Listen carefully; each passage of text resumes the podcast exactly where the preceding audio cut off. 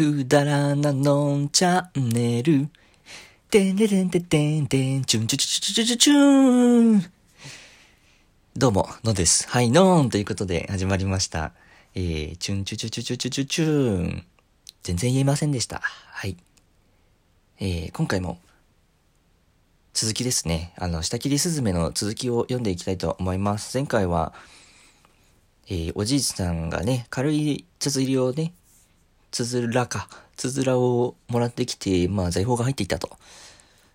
じゃあなんで重い方をもらってこなかったのよと、おばあさんが言って、もう時間も関係なしに、山越え、の越え、山越え、の越え、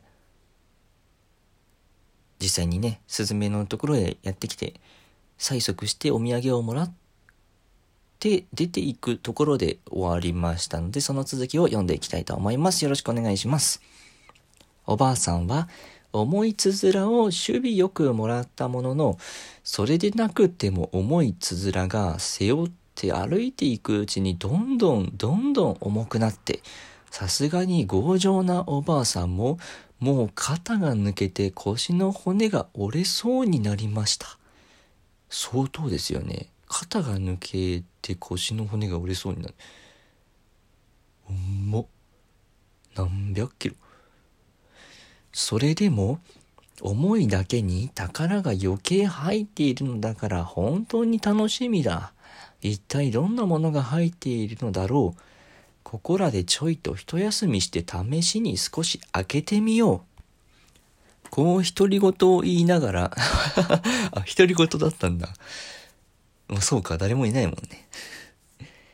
道端の石の上に、どっこいしょ。と腰をかけて、つづらを下ろして急いで蓋を開けてみました。するとどうでしょう。中を目のくらむような金銀サンゴと思いのほか、三つ目小僧だの、一つ目小僧だの、ガマ入道だの、いろいろなお化けがニョロニョロ、ニョロニョロ飛び出して、この欲張りババアめ、と言いながら、怖い目をして睨めつけるやら、気味の悪い舌を出して顔を舐めるやらするので、もうおばあさんは生きた空はありませんでした。あ、こういう感じなんですね。お化けが出てくるやつ。結構、なんだろう、もっとね、大変な仕打ちが来るんじゃないかって僕はね、想像してたりしたんですけど、優しめですね。大変だ、大変だ、助けてくれ。とおばあさんは金切り声を上げて一生懸命逃げ出しました。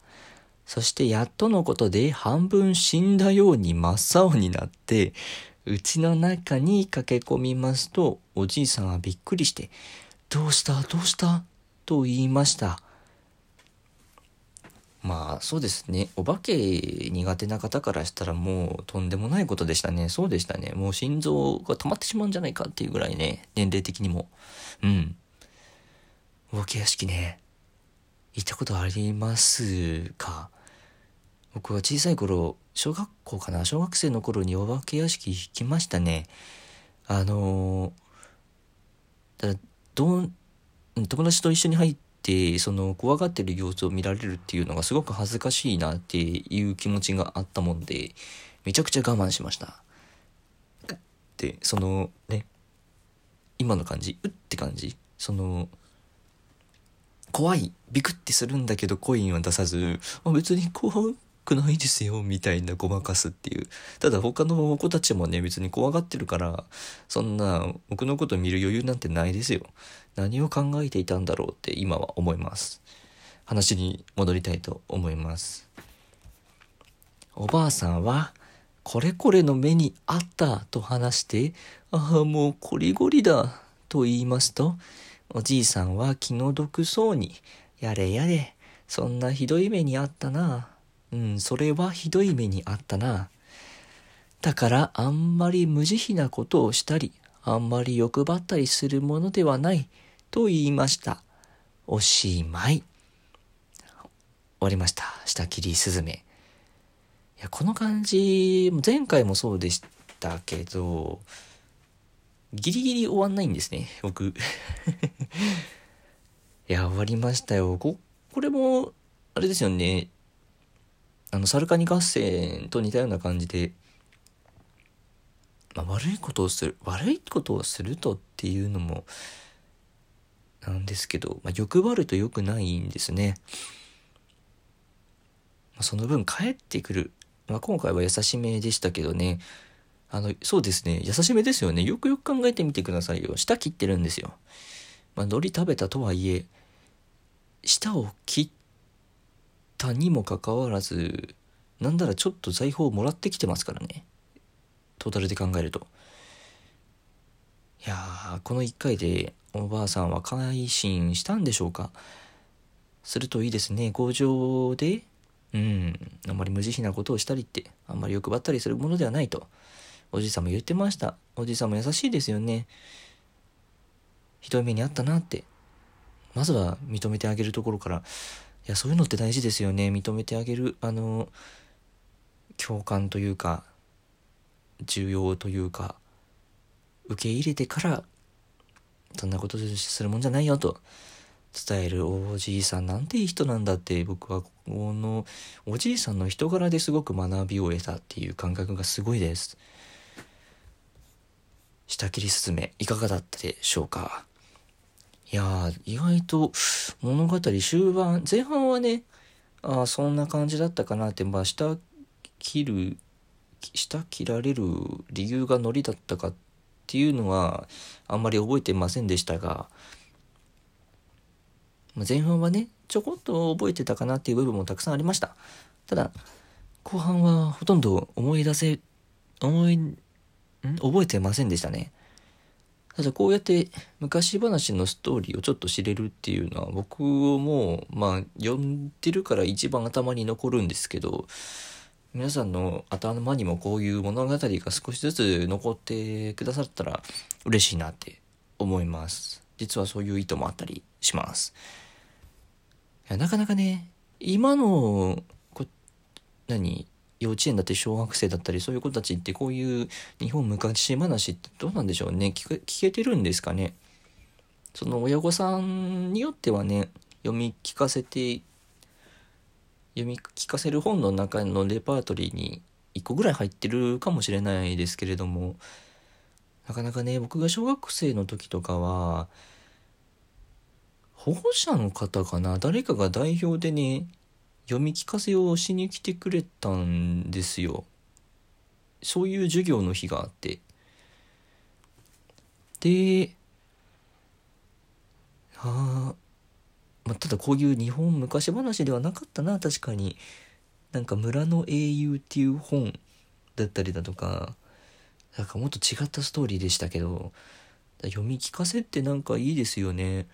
僕もねあのご縁があってそれこそね結婚して子供が生まれてっていうことがもしね奇跡的にありましたら子供に読み聞かせっていうのもしっかりやってあげたいなって思いますよ。どんな本読ま、読んでほしいかな？あの、僕が記憶に残ってるのは、100万回生きた猫とか。うん、それぐらいだったな。他、なんかいろんな本、まあ確かに読んだんですけど、今パッと浮かんできたのはやっぱ100万回生きた猫。あと、ゴリラはゴリラみたいな、そういうね 本もありました。面白かった覚えがありますね。ゴリラはゴリラとかね、僕、確か、クリスマスプレゼントにもらったんですよ。クリスマスね、あのー、皆さんクリスマス、サンタさん信じてましたでしょうか？えー、僕は、信じてました。信じてましたよ。信じてたので、あのー、毎年ね、手紙書きましたよ。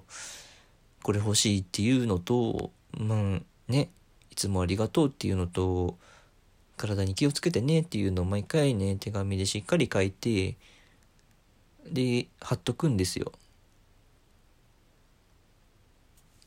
で、あとリビングに立ち寄ってくれるだろうっていう、あのー僕のお家の何そういう言い聞かせみたいなのがありましてあの、リビングのところにお皿にね、チョコレートをパンってね、置いて、あと飲み物ポンって置いて、ああ、飲んでくれるかな、食べてくれるかな？ってちょっとドキドキしながら寝たりしたんですよ。